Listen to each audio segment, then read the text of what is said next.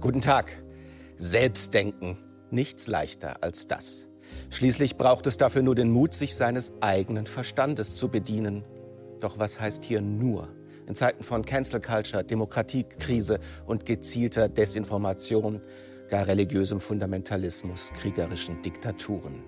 Was es wirklich bedeutet, selbst zu denken und welcher Mut dafür gerade heute gefordert wäre, will ich mit dem in New York lehrenden deutsch-israelischen Philosophen Omri Böhm besprechen. Denn seine Mission als Denker besteht in nichts Geringerem als das Erbe der Aufklärung für uns alle, wirklich alle, zu retten. Herzlich willkommen, Omri Böhm. It's good to see you, Wolfram. Herr Böhm, bevor wir auf die Art und Weise, wie Sie die Aufklärung retten wollen, mit Ihrem neuen Buch Radikaler Universalismus kommen, zunächst einmal die Frage an Sie als Philosoph. Wann haben Sie denn das letzte Mal nicht selbst gedacht? Als Philosoph. Ich bin mir da nicht so sicher. Vielleicht sprechen wir ja noch darüber. Als Mensch, der nicht deckungsgleich ist mit dem Philosophen, dachte ich nicht unbedingt selbst, als ich heute Morgen zur Toilette ging, frühstückte oder vielleicht sogar, als ich die Zeitung las. Die interessante Frage an den Philosophen ist, wann hast du das letzte Mal als Philosoph nicht selbst gedacht? Möglicherweise, als ich davon ausging, selbst denken zu sollen. ought to think for myself. Right. Das ist ja ganz interessant. Sie sagen, es gibt also verschiedene Arten des Denkens, verschiedene Formen des Bewusstseins von Denken. Und das Erste ist, wir machen den ganzen Tag irgendwelche Dinge, die uns ganz selbstverständlich wirken, bei denen wir schon irgendwie denken. Aber das ist nicht das Denken, das Sie interessiert. No, I don't think so. Um, I'm, I'm also not interested, so I'm not interested in the thinking for ourselves that we do when Mich interessiert weniger das eigene. Denken im Alltag. Beim Einkaufen selbstständig zu denken, ist nicht wirklich die Aufgabe der Aufklärung.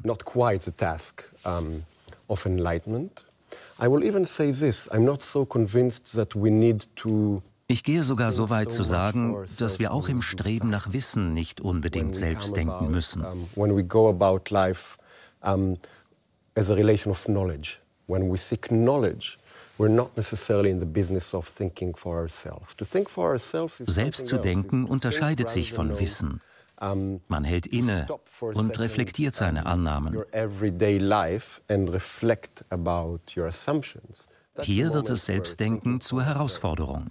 becomes um, the, the challenge.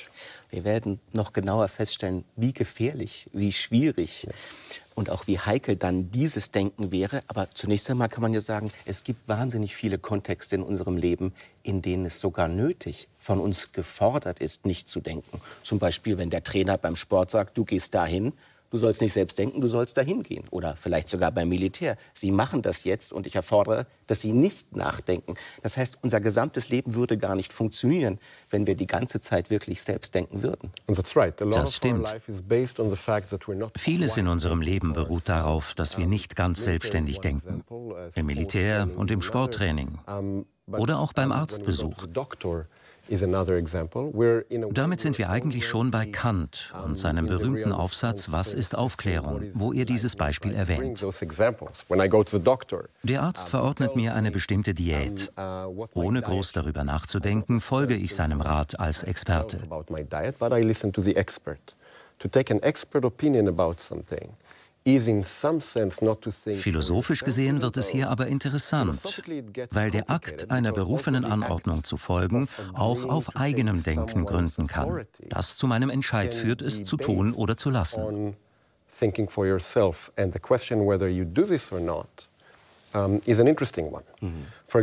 decide Ich kann mich der ärztlichen Autorität blind unterwerfen. Oder ich folge ihr im Vertrauen auf die Wissenschaft und den Beruf des Mediziners, basierend auf meinem Verständnis. because I have a certain acceptance or trust in science and in the profession of medicine that's based on my understanding.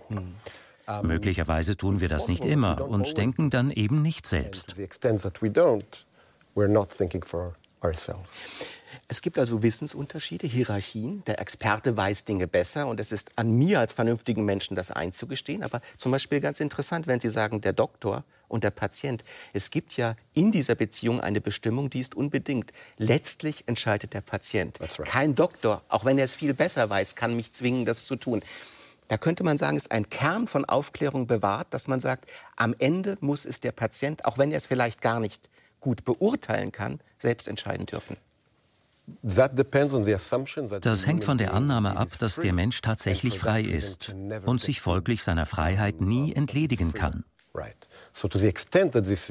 Wenn dies stimmt und wir immer frei sind, können wir unserer Freiheit nicht entkommen. Also nicht einmal dann, wenn wir uns einer anderen Autorität beugen. Denn wir tun dies ja aus unserer eigenen Handlungsmächtigkeit heraus. Dabei treffen wir aber eine bestimmte Annahme über den Menschen, die nicht von allen, vielleicht sogar von niemandem geteilt wird. Das gilt es zu diskutieren, nämlich, dass der Mensch wirklich zutiefst frei ist. Wenn dem so ist, können wir uns dieser Freiheit nie ganz entziehen. Das ist der Kern von Kants Text über die Aufklärung. Wenn wir willens sind, unsere Selbstbestimmung, unsere Autonomie aufzugeben, sind wir selbst schuld. Also es gibt da diese Schrift von Immanuel Kant, Was ist Aufklärung, in der auch diese berühmte Bestimmung ist, sapere aude, habe den Mut, dich deines eigenen Verstandes zu bedienen, habe den Mut, selbst zu denken. Für sie der Kern der Aufklärung. Und wir sehen schon, es hat mit Freiheit zu tun, es hat mit Autorität zu tun, es hat mit Urteilskraft zu tun. Können Sie sich denn biografisch Sie sind ja in Israel aufgewachsen. Sie waren zum Beispiel auch beim Militär, wie es für israelische Staatsbürger obligatorisch ist ähm, an Situationen erinnern, wo Sie Befehle erhalten haben und vielleicht allzu leicht gehorcht haben oder im Nachhinein sagen würden, da hätte ich besser nicht gehorcht? Ja, ich kann mich an solche Momente erinnern. Das möchte ich aber nicht im Fernsehen diskutieren, sondern es bei den allgemeinen theoretischen Fragen dazu bewenden lassen. Ich kann mich an spezifische Momente erinnern, in denen ich Befehle befolgt habe, von denen ich wünschte, ich hätte sie nicht befolgt, obwohl es sich dabei um nichts allzu Schlimmes gehandelt hat. In Israel gilt die berühmte Doktrin, sich einem offensichtlich illegalen Befehl zu widersetzen. Die Soldaten werden vom Militär darin geschult, einem offensichtlich illegalen Befehl nicht Folge zu leisten. Dies hat mich interessiert und ich habe darüber geschrieben, war aber nie mit einem solchen Befehl konfrontiert. Als Philosoph bin ich zum Kritiker der Doktrin geworden, dass Soldaten einen offenkundig illegalen Befehl missachten sollten. Das hängt mit dem zusammen, worüber wir hier sprechen. Bei meiner Militärerfahrung ließe sich allenfalls meine Entscheidung diskutieren, dir Dienstpflicht Folge zu leisten. Heute hätte ich ernsthafte Zweifel am Militärdienst. Damals war es für mich fraglos richtig. I took it for granted that it's obviously the right thing to do. My views today are different from Meine politischen Ansichten haben sich seitdem etwas verschoben, auch wenn ich bereits damals eher links war, auch in Bezug auf die Palästinenserfrage. Spectrum of the political also ich hielt es für selbstverständlich, den in Israel gemeinhin als sinnvoll erachteten Militärdienst zu leisten. Das war ein bedeutendes Moment des Nicht-Selbstdenkens. Hier zeigt sich die Beziehung zwischen Ideologie und Bildung und die Problematik des eigenständigen Denkens. Ich sehe darin eine der Hauptfragen der Aufklärung. Es zeigt vielleicht auch, wie Sie das biografisch erklären, dass es mit Reife zu tun hat, auch mit persönlicher Reifung. Als junger Mensch nimmt man Dinge, die man gesagt bekommt, vielleicht eher wahr als selbstverständlich. Und in der biografischen Rückschau sagt man, da war ich noch nicht so weit, diese Frage zu stellen. Genau. Das ist interessant, denn von Rekruten nimmt man an, dass sie erwachsen sind. Viele sind aber zu jung, um die Dinge selbst zu beurteilen. Vergessen wir aber nicht, dass die Frage des Erwachsenseins philosophisch betrachtet keine Frage des Alters ist.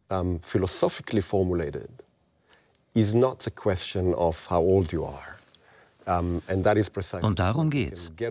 Man kann alt werden und trotzdem nicht erwachsen sein, weil das Erwachsensein sich über das eigene Denken definiert. Dieses kantische Argument ist entscheidend im Buch und auch für uns heute. Die Tatsache, dass wir alle eigenständig denken können, was übrigens bereits eine umstrittene Behauptung darstellt, bedeutet eine große Errungenschaft. Das ist nicht etwas, das... Ist nicht etwas, das natürlich passiert. Nein. Sie haben mich eingangs gefragt, wann ich das letzte Mal nicht selbst gedacht habe. Nicht um Ihre Fragen zu kritisieren, aber die schwierigere Frage wäre, wann haben Sie das letzte Mal selbst gedacht? Mir scheint, wir tun das nicht sehr oft. Es ist eine echte Leistung, eine tiefe Pflicht, die Mut erfordert. Diesen Mut aufzubringen, ist nicht selbstverständlich. Genauso selten sind Kulturen oder Gesellschaften, die solchen Mut fördern. Wir glauben, dass die Redefreiheit dazu führt, dass die Menschen selbst denken. Spinoza würde sagen, jeder hat das Recht zu denken, was er will und zu sagen, was er denkt. Wir glauben, in einer solchen Gesellschaft zu leben. Aber die Dinge sind natürlich viel komplizierter. Und es wird sogar noch komplizierter, wenn man verstanden hat, dass eine Gesellschaft, die einem die Möglichkeit gibt, selbst zu denken und zu sagen, was man denkt, einen möglicherweise auch stärker zensuriert. Also ich versuche mal diese sehr faszinierenden Punkte zusammenzufassen. Erstmals könnte es sein, dass viele Menschen, erwachsene Menschen, gar noch nie in ihrem Leben selbst gedacht haben, zumindest nicht nach der Verständnis, das Sie in diesem eminent aufklärischen Sinne vertreten. Und das Zweite, Sie sprachen von einem Recht, das man hat, zum Beispiel sich frei zu äußern, äh, frei seine Meinung zu sagen. Und dann sprachen Sie sehr interessant von etwas anderem, einer Pflicht. Und wenn ich Sie in Ihrer kantischen Reformulierung dessen, was Selbstdenken heißt, aufnehmen will, dann könnte man sagen, Selbstdenken hat etwas mit Pflicht zu tun, nämlich der Pflicht unter Umständen nicht zu gehorchen. Hannah Arendt sagt das in einer gewissen Weise. Hannah Arendt ist eine Philosophin, die an ihrer Universität, der New School, an dem sie Chair sind, ja auch eine eigene Professur mittlerweile hatte mit dem Namen Hannah Arendt äh, Professur. Sie sagte, es gibt so etwas wie eine Pflicht, nicht zu gehorchen, eine Pflicht zum Ungehorsam, die, wenn ich sie richtig verstehe, sehr viel mit diesem Selbstdenken zu tun hat. Das ist absolut richtig und interessant. Der Satz, niemand hat das Recht zu gehorchen, der durch die Hannah Arendt Ausstellung im Deutschen Historischen Museum in Berlin Berühmtheit erlangte, wird ihr zugeschrieben, auch wenn er eigentlich auf Kant zurückgeht und sich Hannah Arendt erklärtermaßen auch auf Kant bezog. Sentence. It was not quoted as an Immanuel Kant sentence, even though, of course, Hannah Arendt there is ich bin da erst einmal ganz bei Hannah Arendt und bei Kant. Arendt lehnte sich an Kant an, als sie sagte, niemand hat das Recht zu gehorchen. Daraus lässt sich, vielleicht nicht streng logisch, ableiten, dass wir die Pflicht haben, nicht zu gehorchen. Die Frage ist, was bedeutet das? Bedeutsam für das Konzept der Aufklärung und für mein Buch ist die Feststellung, dass der Wert des Menschen sich nicht an seinen Rechten bemisst. Es ist in Wirklichkeit ein Recht, das er nicht hat, welches dem Menschen seinen besonderen Wert gibt. Nämlich, dass er nicht das Recht hat zu gehorchen. Das heißt, er hat die Pflicht, nicht zu gehorchen. That is, they have the duty to disobey. Das bedeutet nun nicht, dass ich ständig gegen das Gesetz verstoßen oder die Polizei mit Steinen bewerfen muss, auch wenn meine Studentinnen und Studenten das manchmal so sehen. Das ist nicht unbedingt eine Form des Selbstdenkens. Interessant ist die Frage, was es bedeutet, zu sagen, dass ich niemals das Recht habe zu gehorchen. Tue ich somit etwas Unerlaubtes, wenn ich gehorche, wenn ich auf meinen Arzt höre oder ein bestimmtes Gesetz befolge, mit dem ich nicht unbedingt einverstanden bin? Oder gibt es tatsächlich einen Weg, der nicht auf Gehorsam hinausläuft? Ich denke, letzteres trifft zu. Und das ist auch der Hauptpunkt der kantischen Aufklärung. In Ihrem Buch gehen Sie ja auch sehr auf zeitgenössische Spannungen in der Gesellschaft ein. Phänomene, die mit diesem Recht oder der Pflicht selbst zu denken einhergehen. Wir können zum Beispiel in Demonstrationen von Querdenkern, von Corona-Leugnern, von, wie wir sie nennen, Verschwörungstheoretikern auf diesen Demonstrationen sehr oft ein Hannah Arendt-Plakat sehen. Da steht dann drauf, niemand hat das Recht zu gehorchen. Und was diese Menschen für sich beanspruchen, in einem aufklärerischen Sinne ist, Sie haben verstanden, was der Kern ist. Denn Sie nehmen das Recht, nicht zu gehorchen, für sich wörtlich. Sie glauben nicht die Dinge, die die Experten erzählen. Sie haben andere Einschätzungen, andere Urteilskraft. Und das ist für Sie die Verteidigung der Aufklärung gegen staatliche oder andere dunkle Mächte. Was haben denn diese Menschen Ihrer Einschätzung nach nicht oder nicht ganz richtig an diesem Selbstdenken verstanden? Es ist kompliziert. Dieses spezifische Beispiel zeigt einerseits ihr Unvermögen, einen Bezug zum Wissen herzustellen. Die Macht des Wissens ist wichtig für aufklärerisches Denken, auch wenn, wie ich zu argumentieren versuche, dies nicht das Wichtigste ist. Dementsprechend lässt sich über Menschen, die gegen die Macht der Wissenschaft demonstrieren, sagen, dass sie die Aufklärung nicht ganz verstanden haben. Also es gibt keine wirkliche Aufklärung ohne ein wissenschaftliches eine wissenschaftliche Basis von Fakten, die man als Grundlage der eigenen Urteilsfindung nutzen muss. Genau. Wer die Fakten ignoriert, denkt definitiv nicht selbstständig. Was natürlich nicht heißt, dass man die Wissenschaft als eine Form der Religion behandeln und ihr blind gehorchen muss.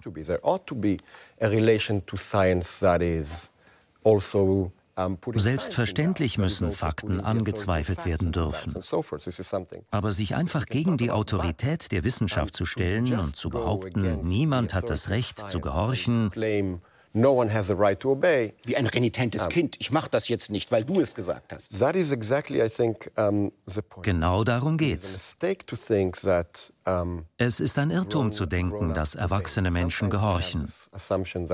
Es wird oft angenommen, dass man als Erwachsener weiß, dass man sich ans Gesetz halten oder bestimmten Interessen gehorchen muss. Dass man tun muss, was man als Erwachsener so tut, der weiß, wie die Dinge laufen failure, and I take it this is often the failure in those circles. Der andere Irrtum besteht im Gedanken, wenn ich nicht gehorche, denke ich selbst. Und das ist ein Kurzschluss. Eine völlige Fehlannahme. Das kantische Verständnis der Aufklärung beruht auf dem Gedanken, dass ich weiß, dass ich, auch wenn ich das Gesetz befolge, immer noch selbst denken kann. Die kantische Aufklärung richtete sich gegen eine bestimmte religiöse Haltung, die besagte, gehorche dem Gesetz und denke nicht selbst.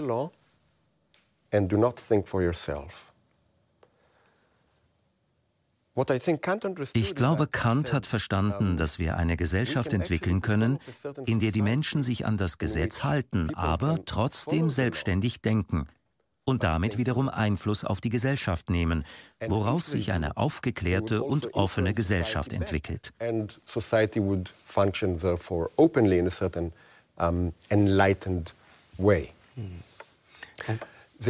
Die Annahme, über den Ungehorsam zum Selbstdenken zu kommen, ist der religiösen Haltung sehr ähnlich, nur umgekehrt.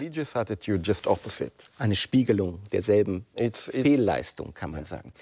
Jetzt gibt es vielleicht verwandt damit und auch als Spiegelung dieses Querdenker-Verschwörungsphänomens, wo Sie sagen, wir denken für uns selbst, ihr habt alle nichts verstanden, ihr seid die Systemlinge, eine andere Gefährdung des Selbstdenkens und das ist die Gefährdung der Konformität. Ja. Wir denken da beispielsweise an soziale Netzwerke, in denen progressive Kräfte im Namen der Aufklärung abweichende Meinungen als Tabu kennzeichnen. Und jeder, der sich nicht in diesen Korridor einfindet, ein Feind der Aufklärung selbst wäre.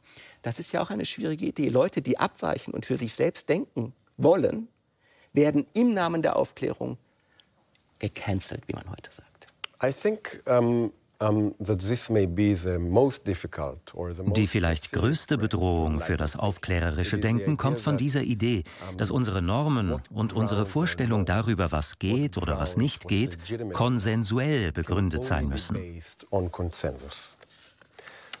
Politisch wird der Konformismus damit zur größten Herausforderung für unsere Fähigkeit, selbst zu denken. Conformism becomes nicht nur aufgrund bestimmter Tabus, die das Denken in unserer Gesellschaft bestimmen, sondern weil sogar noch das übergeordnete Argument dazu kommt, dass jede andere Begründung unmöglich ist. Liberales Denken ist heute oft postmetaphysisch, ummantelt von der Idee, dass Legitimität auf einem gemeinsamen gesellschaftlichen Beschluss fußt.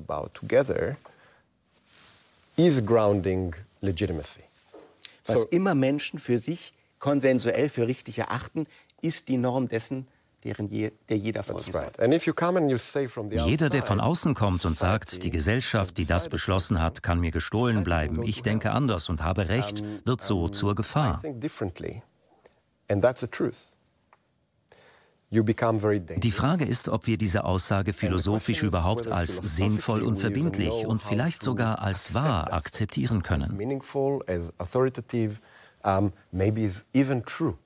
Aber das ist ja auch so deswegen so interessant, Herr Böhm, weil Philosophen in der Geschichte immer die Rolle hatten, sich außerhalb des Konsensus zu stellen.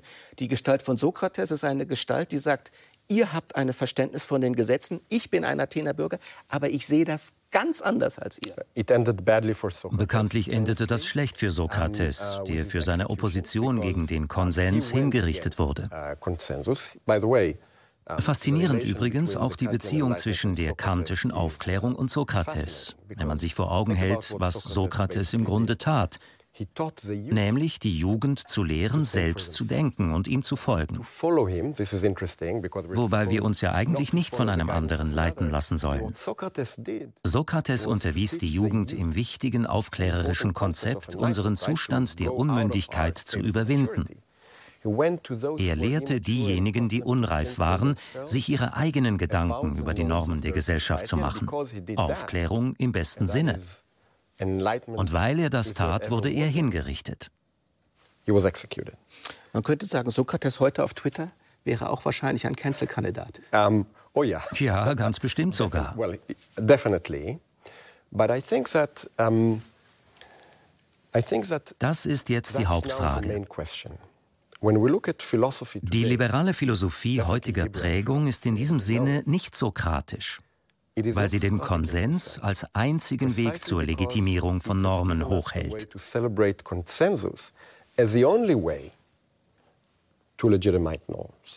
So instead of questioning um, the norms, Anstatt also den Konsens als legitimierende Macht in Frage zu stellen, liefert sie uns eine Philosophie, die behauptet, der Konsens bestimme die Normen.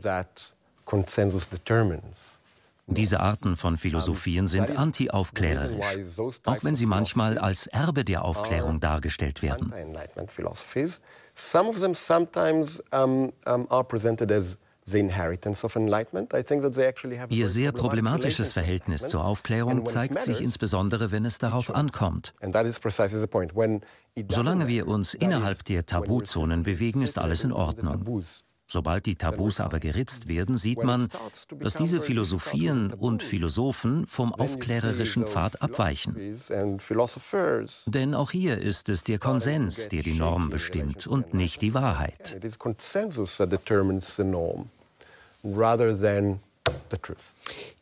Bisher können wir vielleicht festhalten, es gibt zwei Missverständnisse der Aufklärung, wie Sie sie selbst sehen. Das eine ist, dass jeder der, der nicht gehorcht, sich schon im Lichte der Aufklärung befindet. Das ist falsch. Und es gibt eine Art, sagen wir, progressiven Konformismus, der denkt, was immer vernünftige Menschen für richtig halten, ist richtig und kann die Normen, nach denen wir leben, bestimmen. Auch das ist falsch. Jetzt können wir schon sehen, Selbstdenken, sehr schwierig. Es steht im Zeichen der Freiheit und es ist immer auch in gesellschaftliche Zusammenhänge eingebunden. Wir hatten vor einigen Monaten die albanisch-britische Philosophin Lea Ypi hier, die in einem totalitären System Albanien aufgewachsen ist und sich darüber Gedanken gemacht hat, wie ihre eigene Freiheit mit der Freiheit der anderen zusammenhängt. Schauen wir uns das mal kurz an. Wir haben eine Art innere Freiheit, die wir nie verlieren. In einer freien Gesellschaft muss dieses Ideal auch in den wechselseitigen Beziehungen zwischen den Menschen verwirklicht sein. Denn was wir tun, ist nie ohne Konsequenzen für andere Menschen. Wir sind für uns selbst verantwortlich aber wir sind auch mitverantwortlich für die Gestaltung der Welt, in der andere Menschen leben. Wir bürden anderen Verpflichtungen auf durch die Art und Weise, ob und wie wir unsere Freiheit ausleben, ob wir verantwortungsvoll handeln und ob wir beim Ausüben dieser Freiheiten an andere Menschen denken. Ich versuche das mal kurz in der Spannung zu reformulieren. Es gibt eine unverlierbare Freiheit, die nicht gesellschaftlich bedingt ist. Und dann gibt es eine Freiheit, die sehr davon abhängt, dass wir wahrnehmen, dass andere Menschen existieren und dass sie die Umwelt schaffen dafür, dass wir selbst denken können. Wie ist diese Spannung zu verstehen? Vieles ist interessant an dem, was dort gesagt wurde. Eines ist die Spannung, das Paradoxon, das sich bei genauerer Betrachtung und mit Bezug auf Kant als eine Version der dritten Antinomie der reinen Vernunft erweist. Es handelt sich um die Freiheitsantinomie, den scheinbaren Widerspruch zwischen der Tatsache, dass wir in einem tiefen Sinn frei sind und der Antithesis, dass wir gleichzeitig den Naturgesetzen unterliegen. Das Mysterium der Freiheit. Richtig. Eines der großen Probleme, die Kant umtreiben. Es ist nicht verwunderlich, dass Lea Ypi darauf verweist, wenn sie über Freiheit spricht, denn genau darum geht es. Ohne auf die fachspezifischen kantischen Begriffe zur Auflösung der dritten Antinomie einzugehen, wie es sein kann, dass wir gleichzeitig zutiefst frei und doch stets bedingt durch die Naturgesetze oder die Gesellschaft sein können, möchte ich auf etwas anderes zu sprechen kommen. Das Paradoxon für diese Antinomie Antinomie heißt ist ein anderes Wort für paradox. Da gibt es zwei Intuitionen, die sind gleich stark und sie schließen einander aus. Es gibt einen scheinbaren Widerspruch zwischen unserer ständigen, tiefen Freiheit und der Tatsache, dass wir ständig konditioniert, ständig bestimmt sind, was in Leas Bemerkung zum Ausdruck kam. Dieser Widerspruch entsteht erst durch ihre erste Aussage, die sie wunderbarerweise gemacht hat, nämlich die Tatsache, dass wir eine gewisse unverlierbare Freiheit haben. Darüber müssen wir nachdenken. Ich halte es für wahr und wichtig, vielleicht eines der wichtigsten Dinge, die sich sagen lassen, wobei wir uns vor Augen halten müssen, wie wenig selbstverständlich es ist. Ohne das Beharren auf diesen kleinen Punkt gibt es keine Antinomie. Dann wäre die Aussage einfach. Nun ja, wir sind frei, wenn die Gesellschaft uns gewähren lässt, wenn uns niemand sagt, was wir zu tun haben. Dann gibt es keine Antinomie. Das Paradoxon entsteht erst durch die Aussage, dass der Mensch eine bestimmte unlöschbare Freiheit hat die weder durch Natur, das heißt eine Kausalkette, die sein Handeln bestimmt, Gesellschaft, Sprache, Ideologie oder Drohungen weggenommen werden kann. Es wird hier also ein metaphysischer Anspruch erhoben. Metaphysisch heißt, es ist an keine Bedingungen in dieser Welt gebunden. Genau. Und er ist absolut in dem Sinn, weil er unbedingt ist unconditioned. Darf ich kurz mal danach fragen? Weil es wird für viele ein sehr schwer zu verdauender Gedanke sein, dass es da irgendetwas in uns als Menschen gibt, das von allen sozialen Einflüssen frei bleibt, weil man würde sich fragen, woher kommt das? Wer hat das in uns gesetzt? Ist das so eine kleine Flamme, die niemand löschen kann? Zwei Dinge dazu. Erstens weiß ich nicht, woher es kommt. Ich weiß nicht, woher wir wissen, dass wir es haben. Die Philosophen haben alleine über dieses große Problem viel zu sagen. Können wir es wissen? Können wir es erfahren? Können wir es beweisen? Glauben wir daran? Heutzutage glauben nur noch sehr wenige Menschen an diesen Freiheitsbegriff. Auch weil er zum Beispiel eine bestimmte Position zu Darwins Biologie der Evolution erfordert und somit stark unter Druck gekommen ist. Eine unbedingte Freiheit kann nicht aus der Evolution heraus entstanden sein, denn wenn sie von der Evolution abhinge, dann wäre sie bedingt durch äußere Umstände, nicht wahr? Then it was dependent actually on external conditions. Dies zeigt, wie weit hergeholt diese kantische Sichtweise ist. Höchst kontraintuitiv, kann man sagen. Genau. Und sie wird auch von Philosophen nicht einfach akzeptiert. Deshalb sehen wir eine gewisse Spaltung in der Philosophie. Unter den Kantianern gibt es die kantianischen Gelehrten und die kantianischen Philosophen. Die kantianischen Gelehrten wissen über dieses metaphysische Element bei Kant zu sprechen und legen es ganz bequem in die Schublade der Philosophiegeschichte für Kant-Experten ab. Unter den kantianischen Philosophen sind wir dann wieder beim postmetaphysischen Denken, weil es sehr schwierig ist, diese metaphysische Aussage ernst zu nehmen und sie in unseren liberalen Rahmen einzubauen. Das wäre mein erster Punkt. Die Suche nach dem Ursprung dieser Freiheit führt uns direkt zu einer theologischen Frage. Ich weiß nicht, wer uns diese Freiheit gegeben hat. Die interessante Frage ist, ob wir denken, dass wir sie haben. Und wenn ja, warum?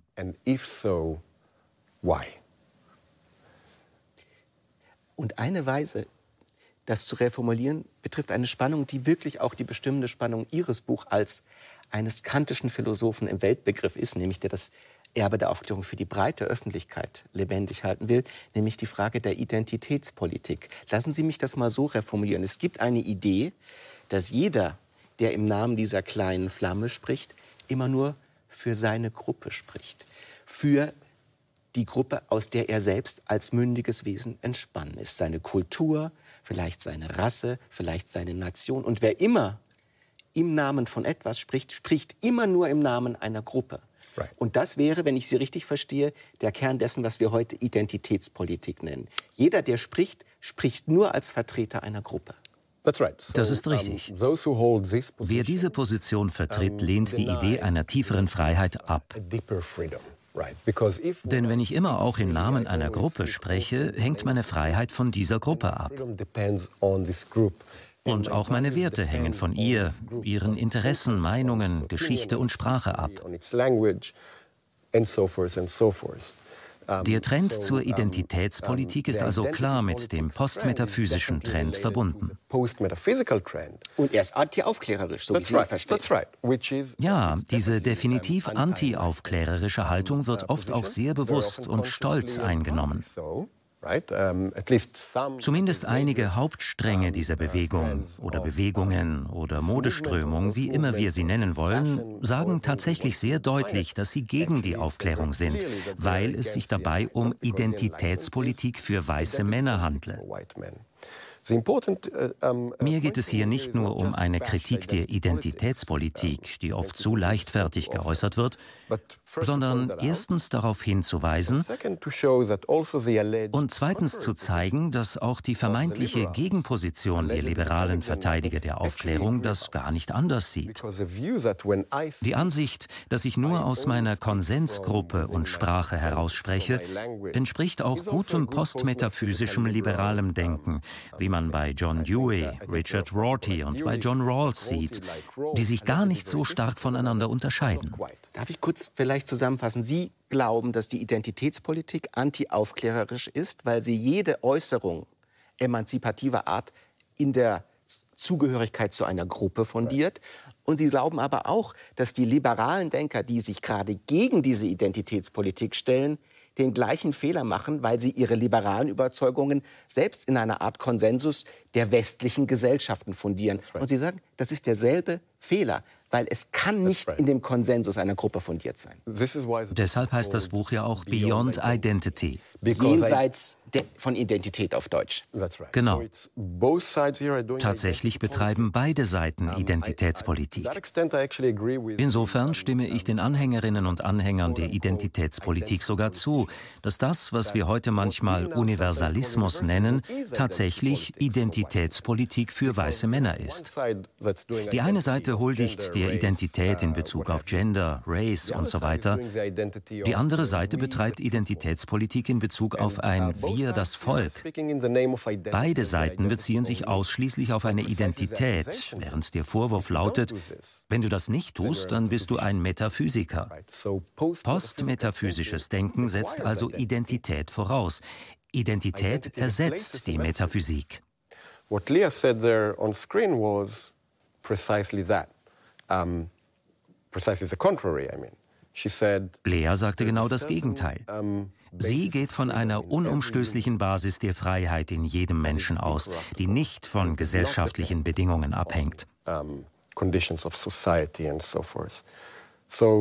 Als gute Kantianerin, für die ich sie halte, hat sie ihn jenseits von Identität physisch verortet. Wenn wir diese Begriffe metaphysisch und kantianisch, man kann sagen, das sind akademische Begriffe. Das Schöne an Ihrem Buch und an Ihrem Denken ist, dass man es sehr konkret in der jetzigen Gesellschaft verorten kann. Ich versuch's. Und man kann ja zum Beispiel sagen, dass in dieser Gesellschaft es eine Vermutung, man kann sagen einen Verdacht gibt, dass nämlich das Erbe der Aufklärung von Denkern wie Immanuel Kant selbst nichts anderes ist als das Ergebnis einer historischen Situation, in der weiße westliche Männer ihre eigene Freiheit für alle erklärt haben, aber eigentlich nur ihre eigene Freiheit formuliert haben. Das heißt, das, was sie als einen universalen Standpunkt vertreten, nur im eigenen Interesse vertreten. Anders gesagt, der identitätspolitische Zweifel besteht darin, dass Sie sagen, wie Sie das auch formulierten, die Aufklärung ist die Aufklärung im Interesse von einigen wenigen, die die seltsame Idee hatten, dass das, was Sie für richtig halten, für alle richtig sein soll. Das stimmt. Die Anschuldigung ist teilweise richtig und teilweise falsch. Man muss in dieser unübersichtlichen Gemengelage also sehr vorsichtig damit umgehen. Uh, Umso wichtiger ist die philosophische und öffentliche Diskussion darüber. Meiner Ansicht nach ist der Vorwurf in Bezug auf einige Persönlichkeiten der Aufklärung richtig. Gerade auch solche, die sich heute als Universalisten der liberalen Tradition darstellen, uh, wie zum Beispiel Rawls. John Rawls, ein großer Denker des Liberalismus im 20. Jahrhundert. Der Vorwurf gegen einige der Denker der Aufklärung und ihre vermeintlichen Anhänger trifft genau wegen dieses postmetaphysischen Aspekts einen Nerv. Denn wenn man die Metaphysik durch Politik ersetzt, wird die Frage, wer spricht und wer gehört zum Wir, zur Metaphysik. The question of who speaks who, who belongs to the we and so forth, becomes the Sie wird zur Frage, die bereits beantwortet ist, wenn es darum geht, herauszufinden, was wir eigentlich tun. Und auch der Prüfstein der Legitimität dessen, was man sagt. In diesem postmetaphysischen Sinn stimmt es also, dass unsere heute als universalistisch bezeichneten Normen in Wirklichkeit Identitätspolitik sind. Identitätspolitik, die weitgehend von der Gruppe weißer europäischer Männer abhängt.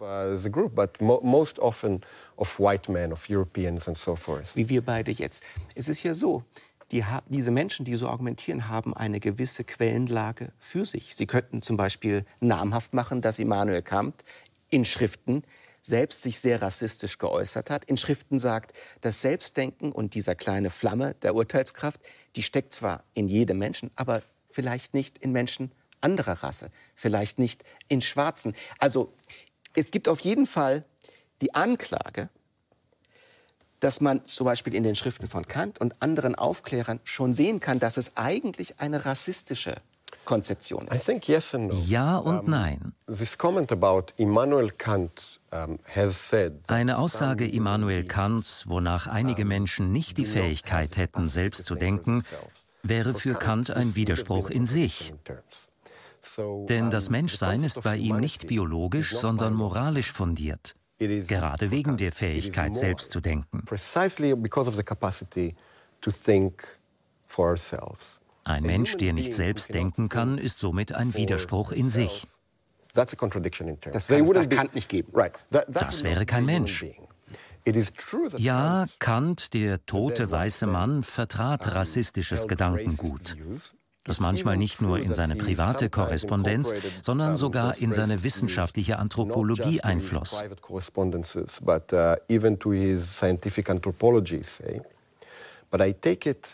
Wenn wir die kantische Philosophie verstehen, wird uns auch klar, warum Überlegungen zur empirischen Anthropologie, der Lehre von dem, was ein Mensch ist, Anthropologie, keine Rolle spielen für die Frage der Moral.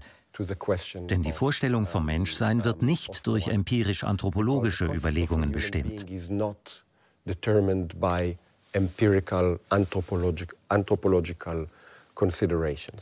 Ich, ich höre Sie sehr. Meine, das auch nachvollziehen zu können. Ich kann mir nur vorstellen, wenn eine Studentin der New School oh ja. zu Ihnen kommt und sagt, äh, Sie mal geben einen Kantkurs und dann sagt sie, nehmen wir an, es ist eine Studentin, äh, eine Person of Color, ich will von diesem Menschen nichts mehr hören. Ich kann nicht verstehen, warum Sie das lehren, denn ich kann Ihnen diese Stellen zeigen. Und es ist eine Zumutung für mich, dass Sie mich mit den Lehren von Menschen behelligen, die mir die Urteilskraft, die jeden Menschen auszeichnet, absprechen. Das kommt sogar ziemlich oft vor, und zwar in verschiedenen Formen. Uh, uh, so höre ich manchmal, ich komme zu Ihnen, um den Feind zu studieren. Interessanterweise war es vor einigen Jahren noch Descartes, den man als Feind betrachtete. René Descartes. Vor dem Hintergrund des kantischen Rassismus ist es jetzt halt Kant. Uh, Meine eigentliche Debatte mit den Studentinnen und Studenten verläuft aber genau umgekehrt.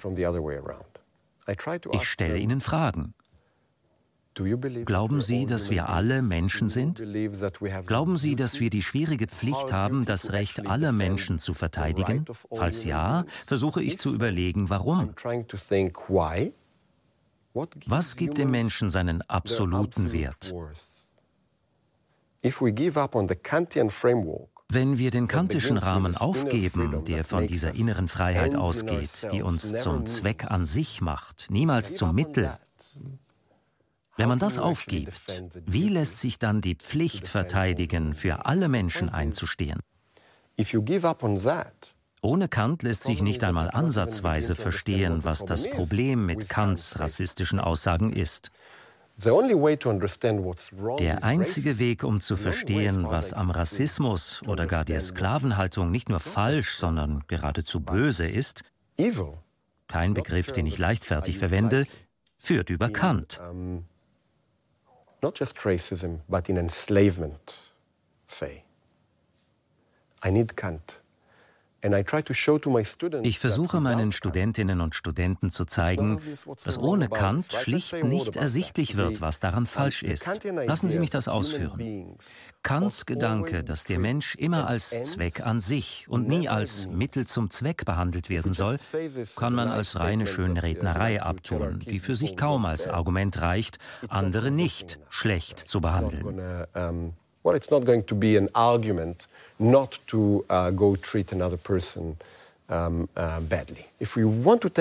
Damit daraus eine echte, tiefe Pflicht wird, bedarf es einer bestimmten Erklärung. Und die hat mit dem Konzept der aufklärerischen Freiheit zu tun und der Vorstellung, dass Menschsein ein moralisches und nicht ein biologisches Konzept ist.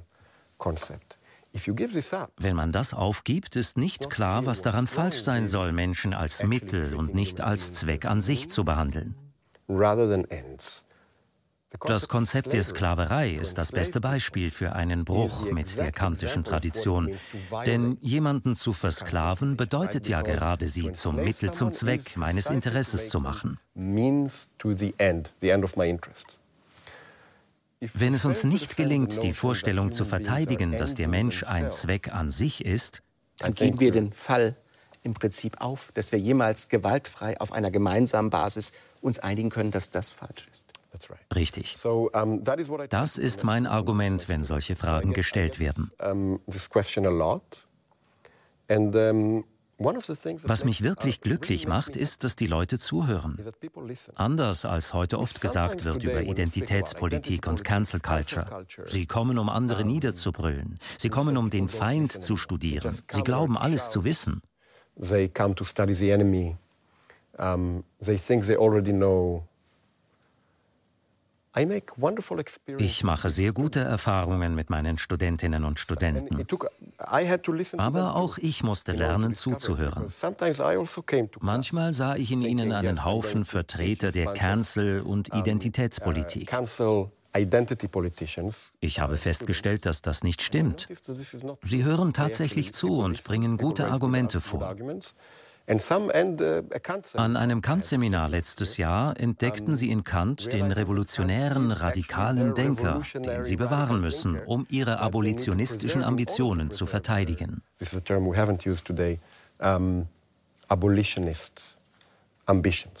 Das würde bedeuten hier in diesem Kontext Abolitionismus? Es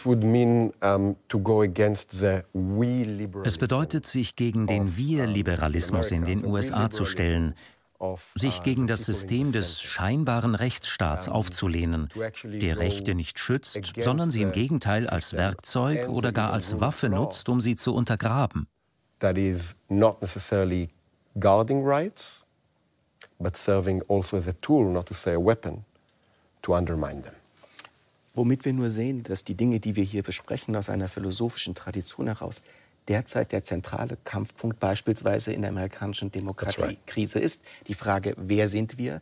Was sind unsere Werte? Sind es wirklich nur unsere Werte oder sind es universale Werte, right. die wir für die gesamte Menschheit vertreten? Ich denke, was wir auch gesehen haben, ist, dass Selbstdenken immer etwas damit zu tun hat, Mut zu haben, sich dem Zeitgeist zu widersetzen und möglicherweise auch Gesetzen zu widersetzen, die als absolut gelten. Eine Geschichte, die Sie in diesem Buch, in Ihrem neuen Buch sehr eindrucksvoll erzählen, ist eine Geschichte, die viel älter ist als das, was wir Aufklärung nennen. Ja. Eine Geschichte aus dem Alten Testament, Genesis 22. Wir haben hier ein Bild vorbereitet, ein sehr berühmtes Gemälde von Caravaggio. Da geht es um die Bindung Isaaks. Und ich erzähle kurz den Kern der Geschichte. Abraham wird von Gott befohlen, seinen eigenen Sohn zu opfern, Isaak. Er bringt ihn auf einen Berg, er bindet ihn fest und will diesem Gebot Gottes folgen, weil es Gottes Gebot ist. Und dann passiert gemäß der biblischen Geschichte was? Dann nimmt Abraham seinen Sohn, das ist mehr oder weniger ein Zitat, bringt ihn zu dem Berg, den ihm Gott genannt hatte, baut dort einen Altar, schichtet das Holz auf den Altar, bindet seinen Sohn Isaak, legt ihn oben auf das Holz und nimmt das Messer, um seinen Sohn zu schlachten. Da ruft ihm ein Engel Jehovas, nicht Gottes zu, Abraham, Abraham, halte ein, jetzt weiß ich, dass du Gott fürchtest, weil du mir gehorcht hast. Als eine Prüfung, wie weit der Gehorsam gehen würde. Das ist richtig. So, since God commanded Gott erlässt das uh, offensichtlich unethische Gebot, dieses Opfer darzubringen, dem Abraham folgt. und so in der Tradition zum Ritter oder zum Symbol dessen wird, was Glauben bedeutet. Unbedingter Gehorsam in diesem Sinne. Ebenso wie der Verletzung des Universalismus. Uh, Denn der unbedingte Gehorsam ist eine Verletzung der Idee, dass ich dem absoluten universellen Gesetz der Ethik folgen muss.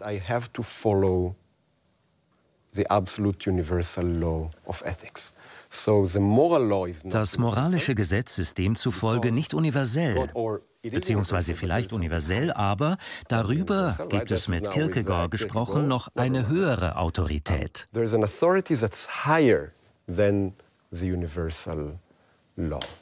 Das ist, das ist vielleicht nochmal zum Zusammenfassen für Sie die eigentliche Moral der Geschichte. Es gibt ein göttliches Gebot das Abraham befolgen will. Dieses göttliche Gebot widersetzt sich aber einem anderen grundlegenden ethischen Gebot, nämlich, dass man einen Mensch nicht als Mittel zum Zweck einsetzt, auch nicht zum Mittel zum Zweck des Beweisens von Gehorsam. That's und dann right. kommt ein Engel und Abraham widersetzt sich dem göttlichen Gebot im Namen eines Gebotes, das noch über das göttliche Gesetz hinausgeht. Das ist richtig. Kurz zum Caravaggio, den Sie gezeigt haben. Das ist ein interessantes Bild. Es handelt sich um ein früheres Gemälde, in dem Isaak von uns wegschaut und den Engel ansieht, wenn ich mich nicht irre. Dies folgt einer bestimmten Tradition, in der Isaaks Augen immer verdeckt sind. Wir sehen Isaak nicht. Er wird als ein Mittel zum Zweck benutzt und muss vor dem Grauen der Versklavung geschützt werden. Der Begriff ist zutreffend. Er wird als Mittel zum Zweck benutzt und versklavt. Natürlich schützt das Verhüllen seiner Augen auch uns als Betrachter der Szene. Im etwas späteren Caravaggio richtet Isaac seine Augen direkt auf uns und heischt unsere Aufmerksamkeit. The slightly more recent Caravaggio turns um, um, Isaac's face directly at you demands your attention. Dazu kommt noch ein weiteres. Meiner Meinung nach entspricht dies in einem wichtigen Punkt nicht dem, was tatsächlich in der Geschichte passiert ist. In meinem Buch und übrigens bereits in einem früheren Buch komme ich in einer philologischen Interpretation der Bindung von Isaak zum Schluss, dass der Engel in Wahrheit später eingefügt wurde. Der war am Anfang nicht da, der Engel. Es gab keinen Engel. Ich denke, ich habe mit wissenschaftlichen Mitteln zeigen können, dass es keinen Engel gab. Was aber passiert, wenn der Engel in der Geschichte tatsächlich nicht vorkommt? Man erhält eine kohärente biblische Erzählung, in der Abraham von Gott befohlen wird, seinen einzigen geliebten Sohn zum Opfer darzubieten und sämtliche Schritte des Gehorsams durchläuft, bis zum Moment, in dem er das Messer zieht, um seinen Sohn zu schlachten. Kein Engel. Dann sieht er einen Widder, nimmt ihn und bietet ihn statt seines Sohnes als Opfer dar. Der Text geht ungefähr so. Und sie kamen an den Ort, den Gott ihm genannt hatte. Abraham baute den Altar und schichtete das Holz auf, band seinen Sohn Isaak und legte ihn auf den Altar. Abraham streckte seine Hand aus und nahm das Messer, um seinen Sohn zu schlachten. Kein Engel. Abraham schaute auf und sah einen Widder, der sich hinter ihm mit seinen Hörnern im Gestrüpp verfangen hatte. Abraham ging hin, nahm den Widder und brachte ihn statt seines Sohnes als Brandopfer dar. Abraham weicht vom Gebot ab und verweigert den Gehorsam. Herr Böhm, das ist ja für Sie eine Urszene der Aufklärung, weil es dort einen Menschen gibt, dem ein absolutes Gesetz etwas befiehlt und er fühlt die Pflicht, und das bringt uns zum Anfang zurück, nicht zu gehorchen im Namen eines noch höheren Gesetzes, nämlich des universellen Gesetzes, dass jeder Mensch ein Zweck an sich ist. Das ist absolut richtig. Und vergessen wir nicht die berühmte Geschichte von Sodom und Gomorra im Alten Testament, ein paar Kapitel vor der Bindung Isaaks, in der Gott Abraham offenbart, dass er die ganze Stadt vernichten will.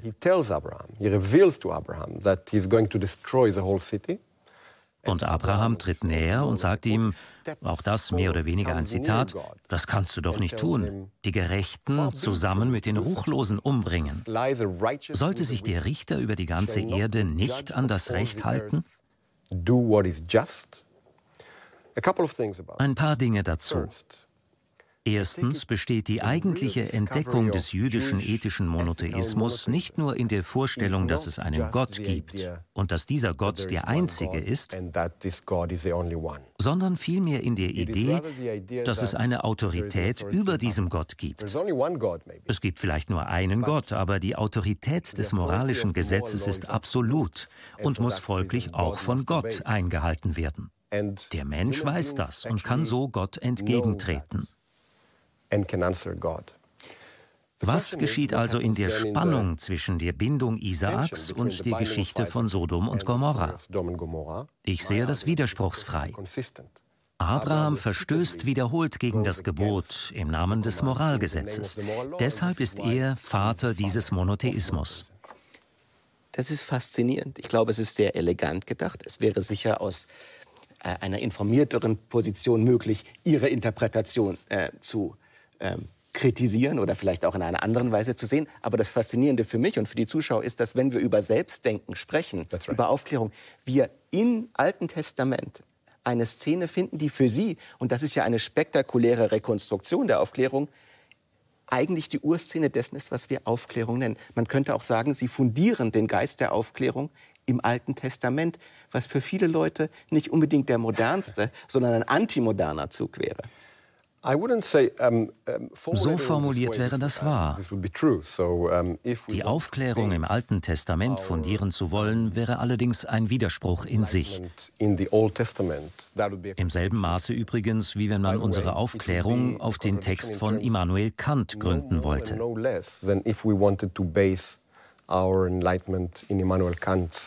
Text. Es handelt sich um eine Frage der Ideen und nicht der Beziehung zum Text. Die in diesen Geschichten zum Ausdruck gebrachten Ideen sind meines Erachtens sehr wohl Grundlage der Aufklärung, wenn sie so interpretiert werden, was leider nicht jeder tut.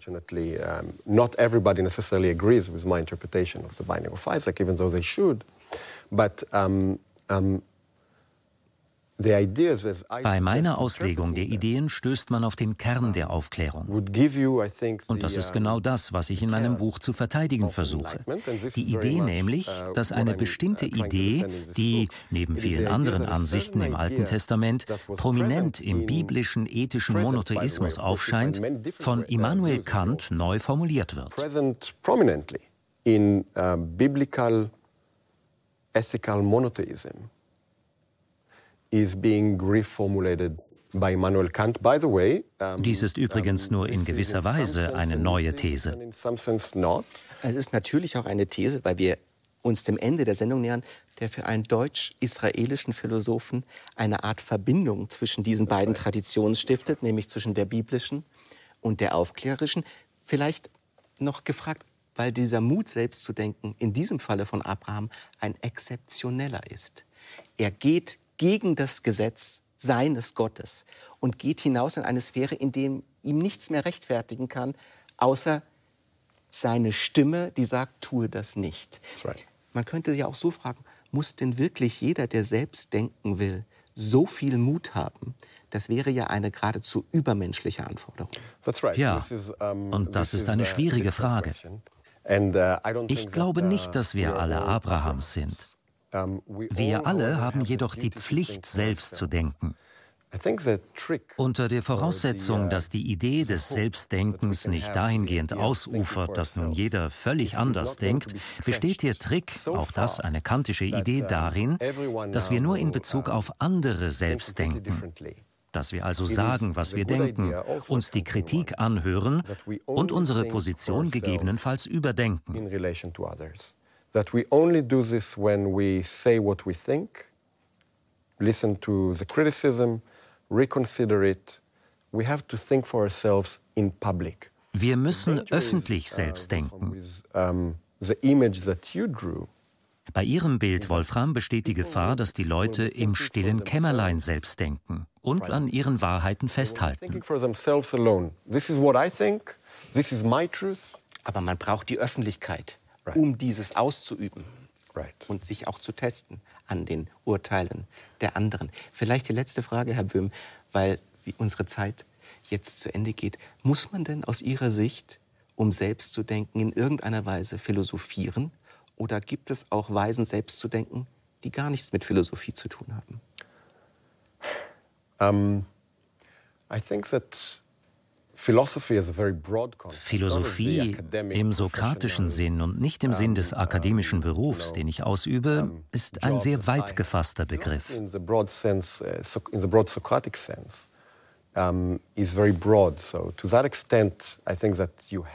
Insofern glaube ich, dass man philosophieren muss, um selbst zu denken.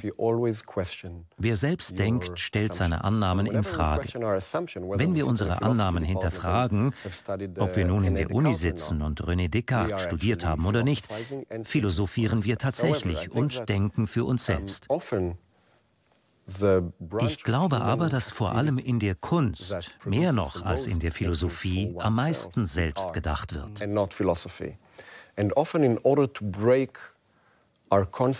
Philosophen sind nicht immer am besten geeignet, Vorstellungen und vorgegebene Algorithmen, die unser Denken bestimmen, konstruktiv zu durchbrechen. Dafür braucht es oft Künstler. Natürlich kann sie auch scheitern, aber gute Kunst verlangt genau das. Also wir sehen, für die Philosophie gibt es noch einen Helfer, die Kunst, die für viele Menschen vielleicht offener steht als für die Philosophie. Manchmal, auf jeden Fall haben wir gesehen, wie überraschend, wie tief und wie wichtig es sein kann, für sich selbst zu denken. Sie haben dafür eine wundervolle Verkörperung geliefert heute. Herzlichen Dank, dass Sie da waren, Herr Böhm. Thanks very much.